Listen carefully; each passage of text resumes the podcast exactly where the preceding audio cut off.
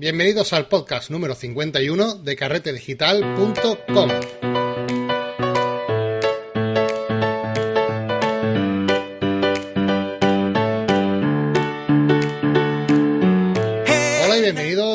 semana más a este podcast donde hablamos de lo que nos gusta de la fotografía y de todo lo relacionado con el mundo digital. Y hoy venimos acompañados de Ricardo Espiao. Ricardo, muy buenas, eh, buenos días ya, buenas tardes casi. Hola, buenos días, ¿qué hay, Marco? ¿Cómo estás? ¿Qué tal? Me alegra tenerte por aquí y que haya también otra voz en el podcast. ¿Cómo, cómo te encuentras? Muy bien, aquí estoy deseando hablar contigo y hablar de fotografía, que es a lo que venimos. bueno, en el podcast de hoy vamos a hacer un poco un poquito más entretenido, un poco de presentación, porque eh, vamos a, a, presentar y hablar eh, con Ricardo Espiau. Ricardo Espiau, que muchos de ustedes lo conoceréis, ¿vale? Tienes, oye, tienes un apellido jodido, ¿eh? De pronunciar. sí, me pasa, me pasa bastante. Me cago en la más. Pero bueno, eh, para muchos ya lo, lo, conoceréis porque es un fotógrafo muy, muy, muy bueno de, de, fotografía creativa y fotografía de estudio, ¿vale? Y que se va a incorporar a, también al, al, profesorado de carrete digital porque nos va a aportar un curso suyo, ¿no? Donde nos va a enseñar a cómo utilizar o cómo adentrarnos en el mundo de la fotografía de estudio, que es algo que quería la gente ya introducirse en este tema. Y lo va a hacer, bueno, pues creo que de la, de la mejor forma, que a través de alguien que sepa y controle perfectamente este tema como, como eres tú, Ricardo. Cuéntanos un poquito sobre ti, a qué te dedicas, qué es lo que haces dentro de la fotografía, cuéntanos un poquito sobre ti para que la gente que no te conozca pues te ponga eh, un poquito en pie. Bueno, pues yo llevo en el mundo de la fotografía ya casi nueve años. Empecé pues como todo el mundo, desde abajo me compró mi cámara reflex y allí que nos lanzamos a la calle. Y poco a poco, gracias a un grupo de amigos en la universidad, empezamos a, a bichear todo el tema de iluminación, de estudio y demás. Y, y, todo ha ido evolucionando hasta, hasta lo que soy ahora. Le debo un montón a ese, a ese grupo de, de gente con la que he ido aprendiendo todos estos años.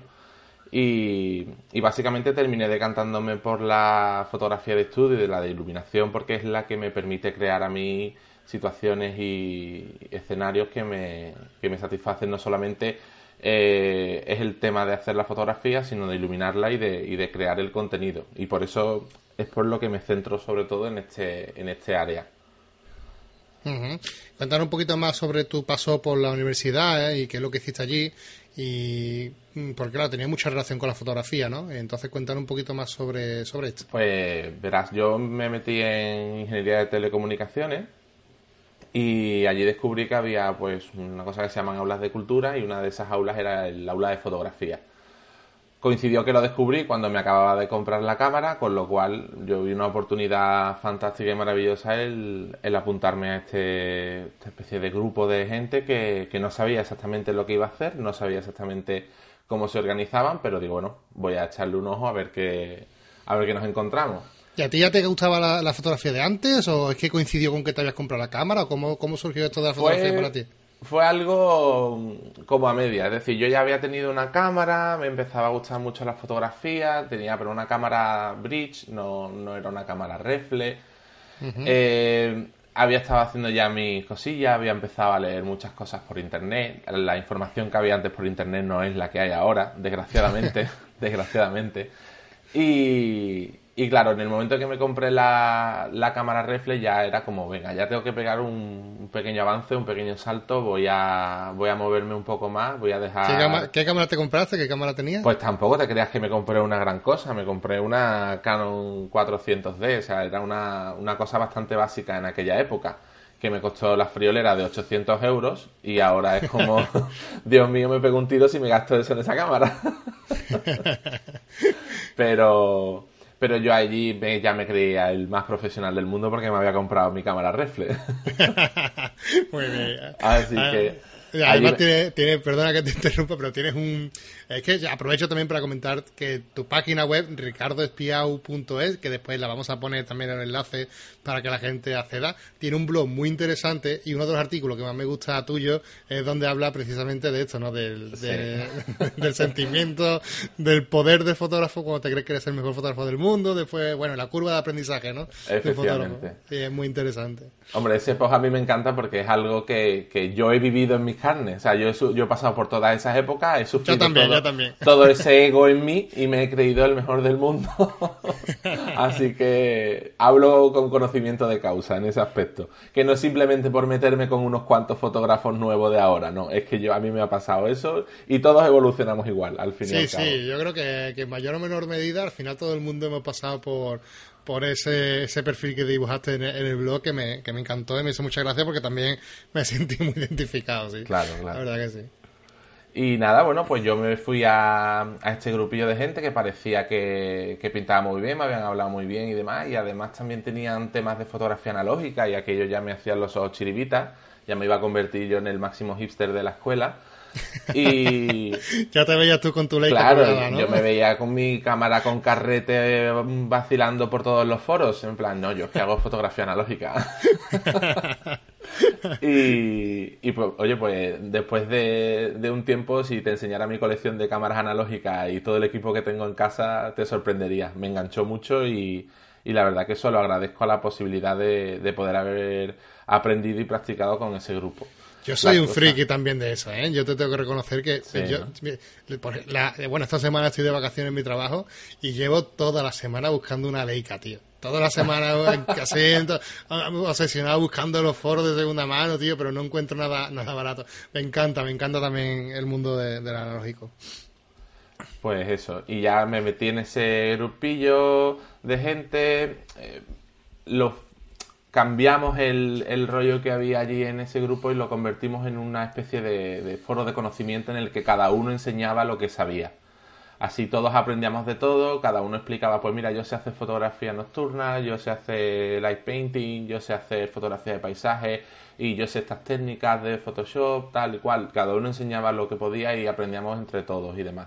Con el tiempo se fue convirtiendo en, en algo ya más diferente porque yo me mantuve en el grupo ya sabía, ya tenía ciertos conocimientos y demás, y, y entraba gente nueva. Entonces terminaba yo explicando lo que yo sabía a la gente y la gente aprendía de lo que yo, de lo que yo explicaba. Eso me ha llevado a formarme para poder formar y con eso es cuando más he aprendido, porque así es como más se aprende, es aprender algo para poderlo explicar es la mejor manera de, aprender algo.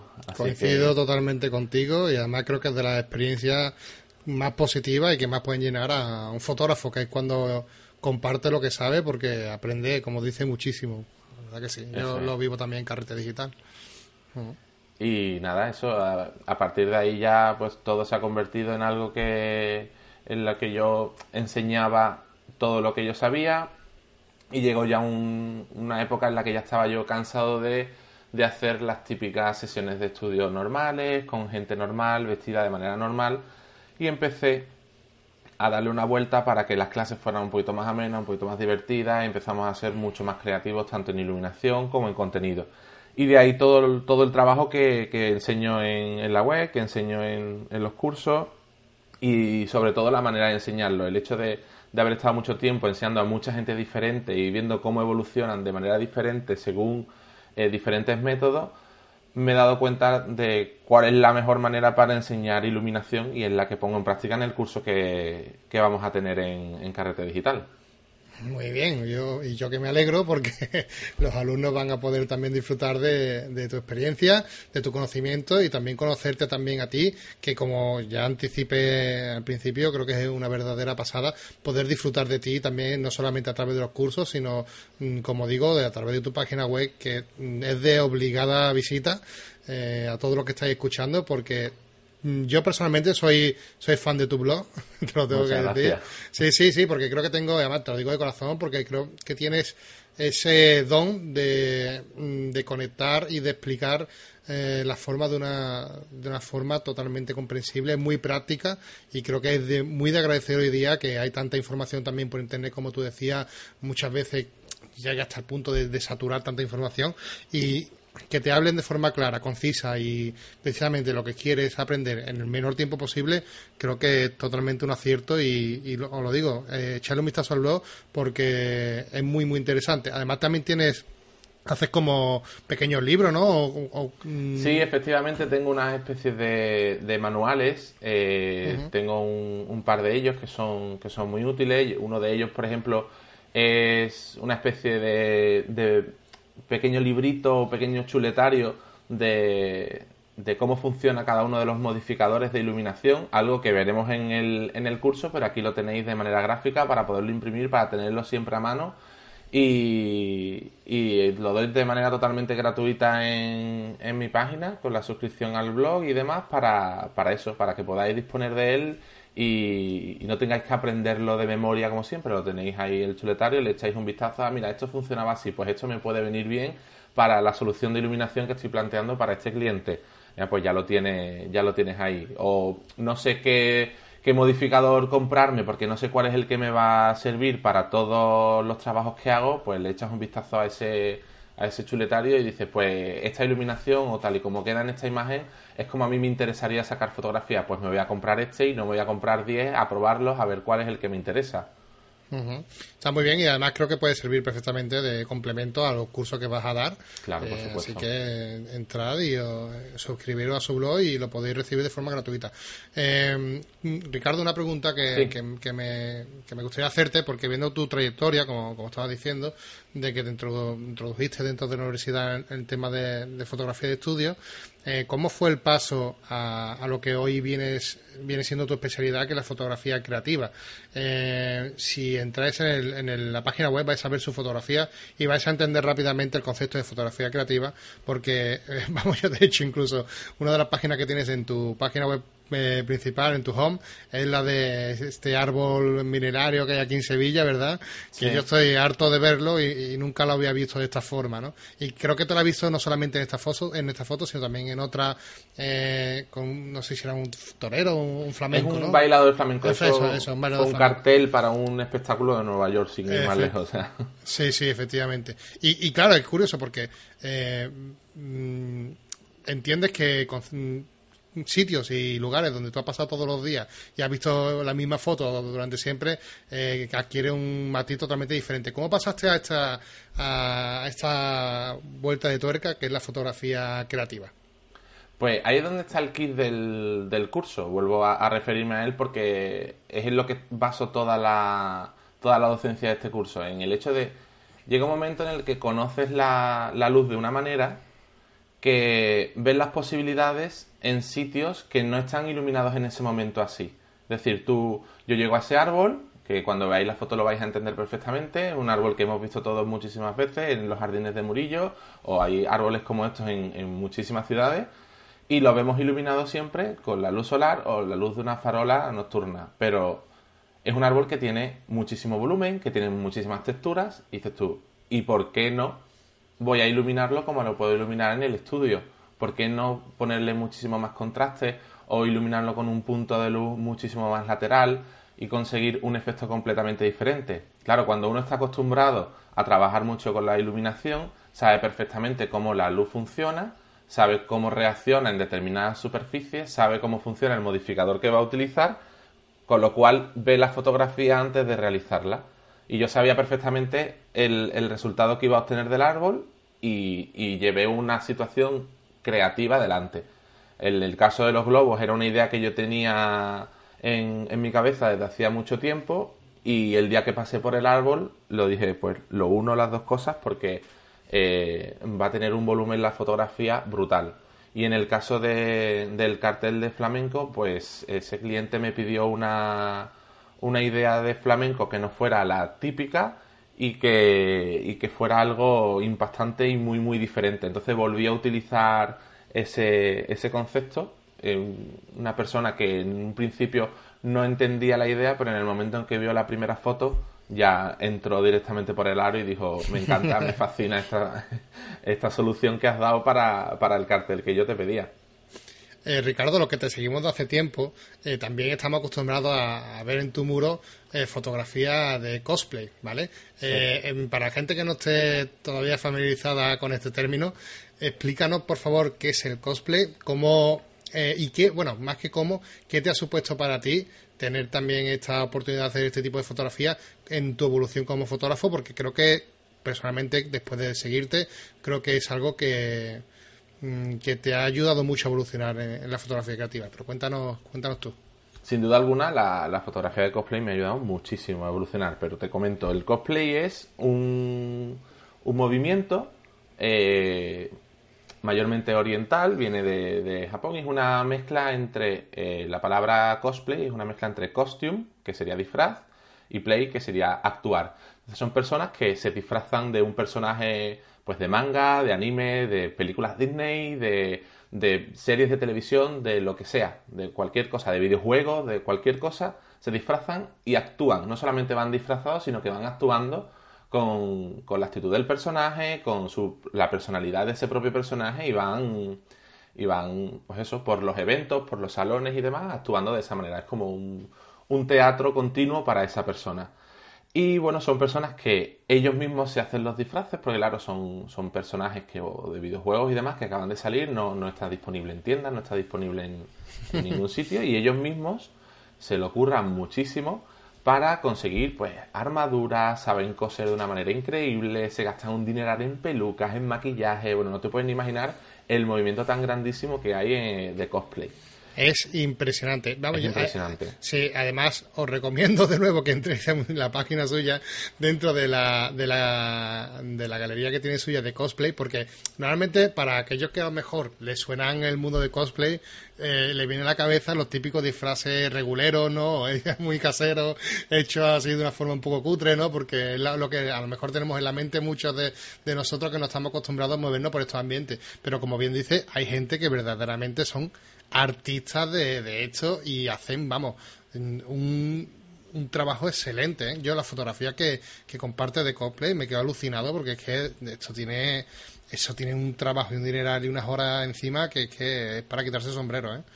Sí que es cierto, o sea, no os podéis ni imaginar la cantidad de dinero que esta gente se gasta y la cantidad de horas y pruebas de material, a ver qué material es el mejor, a ver qué pintura le puedo poner a estos zapatos que he creado para que no se agriete, cómo puedo customizar esta peluca. Pues ellos, claro, compran una peluca, entre comillas, normal, que les puede costar a lo mejor 100 euros la peluca, y ahora la pelan, le ponen eh, pelos de otras pelucas y demás para conseguir los típicos peinados de, muñecos manga y de anime, que son, son peinados completamente irreales, pero que los consiguen con estas pelucas. Es una maravilla el trabajo que hay detrás de esto y la cantidad de profesionales que trabajan en este mundo.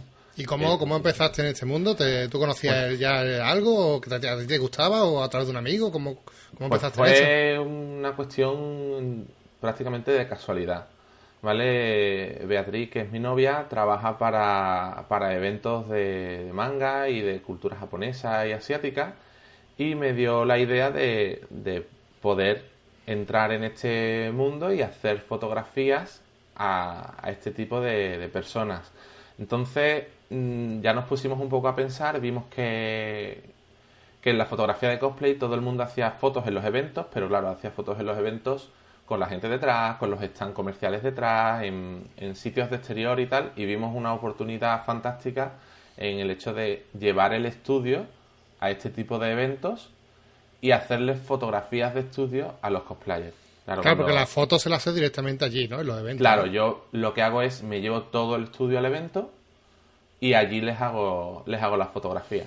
Claro, fíjate la, oportunidad que, supone para un fotógrafo eh, tener a alguien caracterizado de esta forma. Que esto, claro, para, para mí después con el tiempo ha supuesto una, un empuje en mi, en mi creatividad que no te puedes ni imaginar. O sea, yo he aprendido iluminación a base de, de, palos en estos, en estos eventos, porque cada personaje es un personaje con una actitud diferente, con una personalidad diferente, y al que no le pega la misma iluminación, porque no es lo mismo llevar un personaje como dicen ellos, kawaii, que es un personaje tierno, un personaje adorable, no le puedo poner una iluminación agresiva, una iluminación contrastada porque no le pega.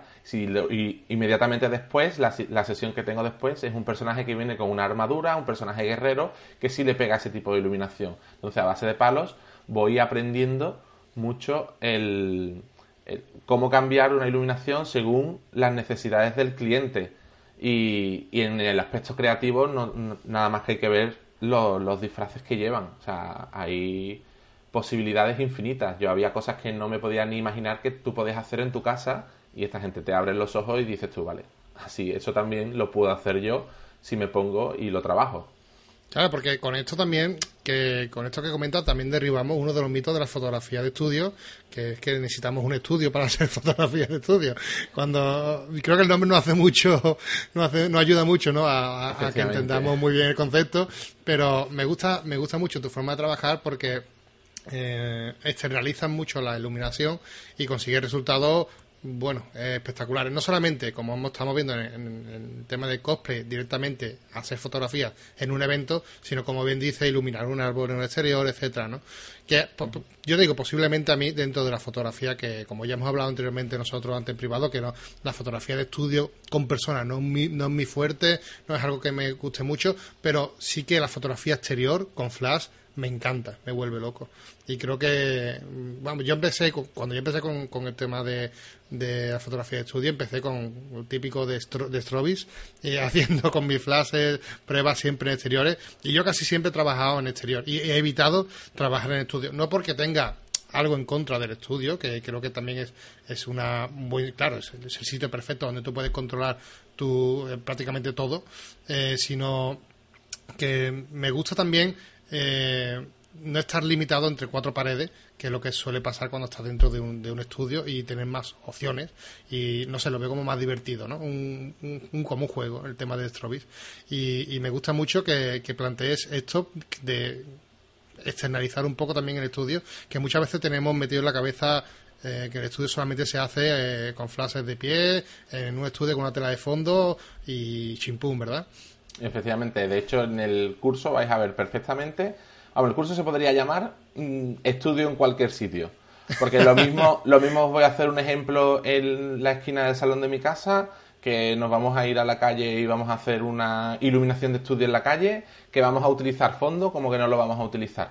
O vamos a utilizar una cortina que da una ventana a la calle. El, el caso es saber utilizar la luz, saber conocerla, y en el momento que sabes que conoces la luz, cómo funciona, ya ahí es cuando, cuando se, las posibilidades creativas son infinitas.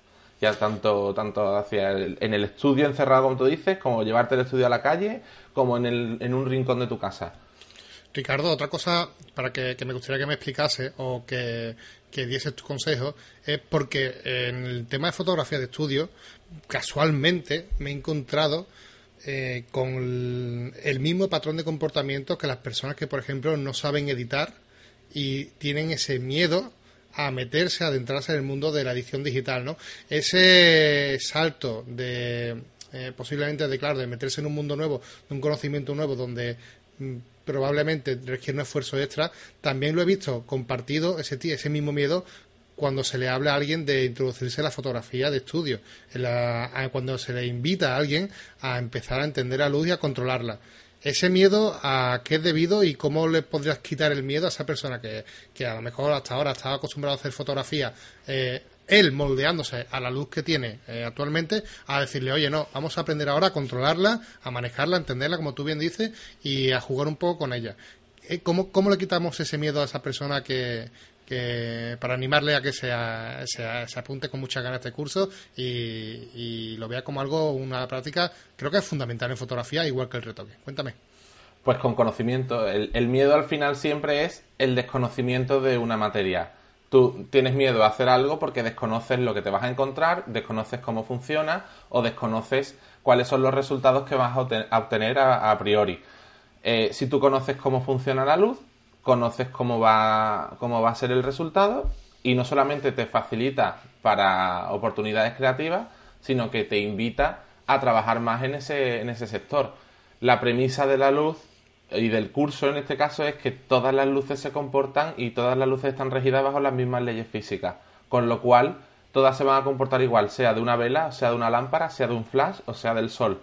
Conociendo esto ya todo como que se simplifica mucho y aprendiendo bien cuáles son estas características que son los capítulos primeros del curso, vamos a ver las posibilidades que tenemos en cualquier situación y vamos a perder el miedo de manera rapidísima. Es decir, cuando ya sabemos cómo se comporta la luz, ya no tenemos ese problema de decir, vale, eh, es una luz continua, estoy viendo el resultado directamente de cómo se proyecta sobre mi sujeto, ah, es una luz de flash, no sé cuál va a ser el resultado, pero como conozco las cualidades de la luz y sus propiedades y sé cómo funciona este modificador, sé cómo va a quedar. Luego lo vas a, depurar un poquito más hacia adelante, más hacia atrás, más fuerte, más flojo y tal, pero de primeras ya sabes cuál va a ser el resultado, incluso cuando la luz está apagada. Con lo cual, el miedo no lo vas a tener.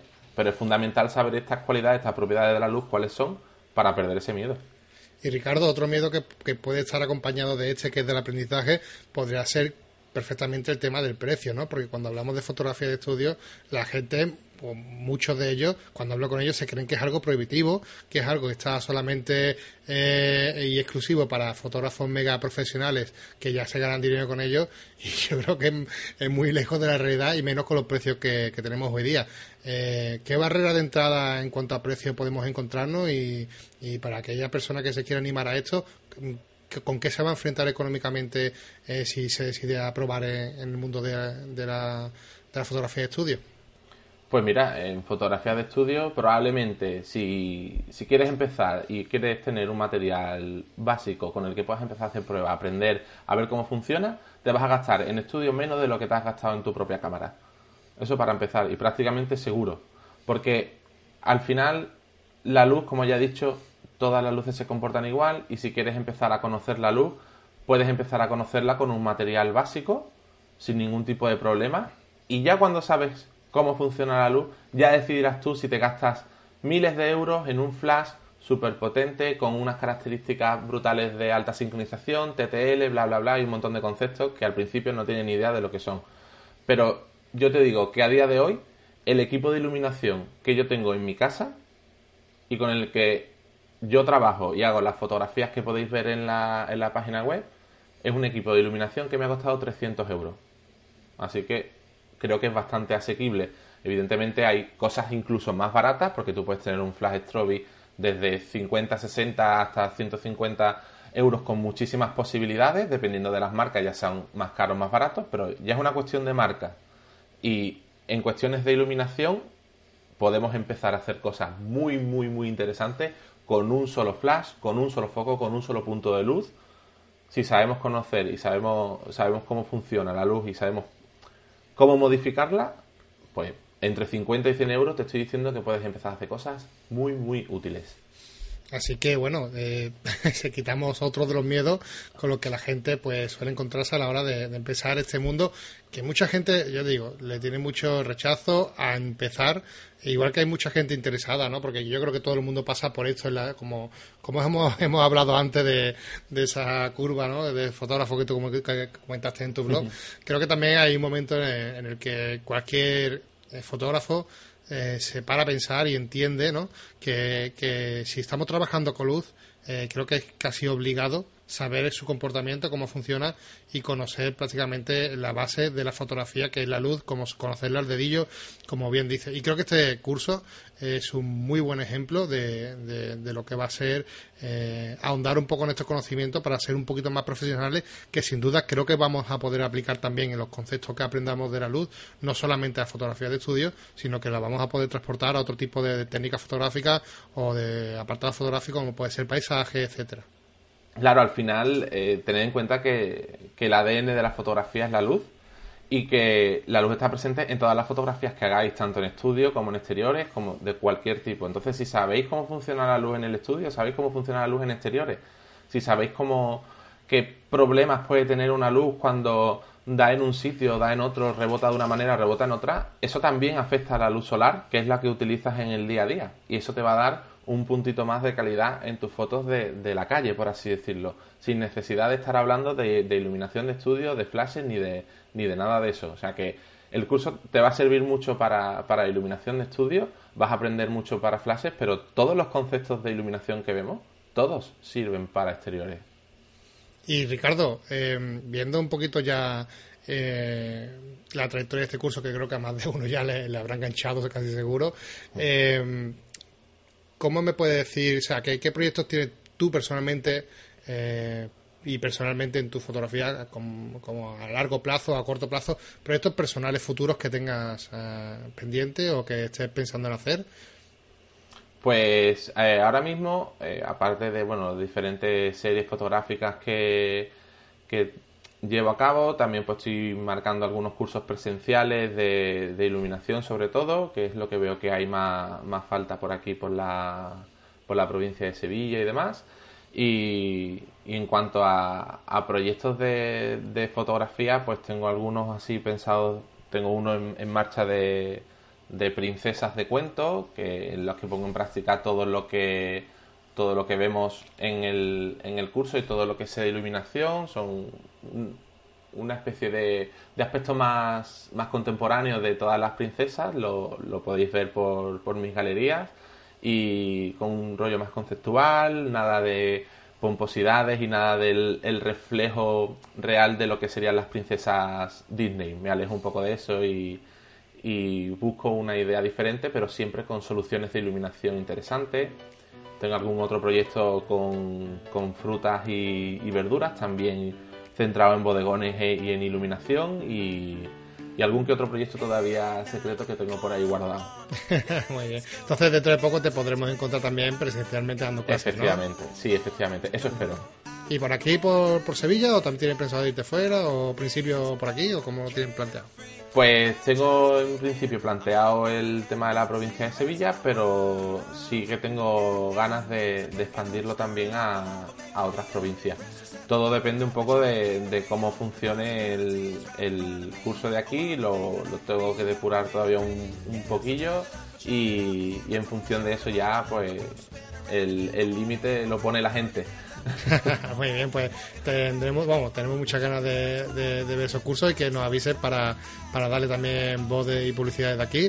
Y muchas gracias por estar aquí en Carrete Digital, que desde ahora es tu casa. Y ya sabes que estás invitado, que si otro día quieres hablarnos de cualquier cosa relacionada con el tema de eh, que dominas de dentro de la fotografía, pues eres más que bienvenido a hacer cualquier podcast y, que nos enseñe un poquito a todos, incluso a mí también, que yo necesito mucho, sobre todo de, estudio, que nos enseñe las técnicas que tú quieras y estás invitado a, que participe en el podcast también, no sepas. Perfecto, muchísimas gracias, Marco. Muchas gracias por tenerte por aquí. Bueno, amigos, eh, espero que os haya gustado el podcast de hoy. Creo que es muy interesante dar la bienvenida a este nuevo profesor que, como ya sabéis, podéis encontrar en su página web ricardoespiau.es, ¿vale? El apellido no lo he puesto yo, eso habla con su familia y espero que os guste su trabajo porque os lo recomiendo de verdad que echéis un vistazo y que echéis un vistazo, también a su curso que empieza esta semana eh, con la primera lección que creo que, que os va a enganchar y os va a enamorar. Muchas gracias a todos por estar aquí y nos vemos la próxima semana. Un abrazo.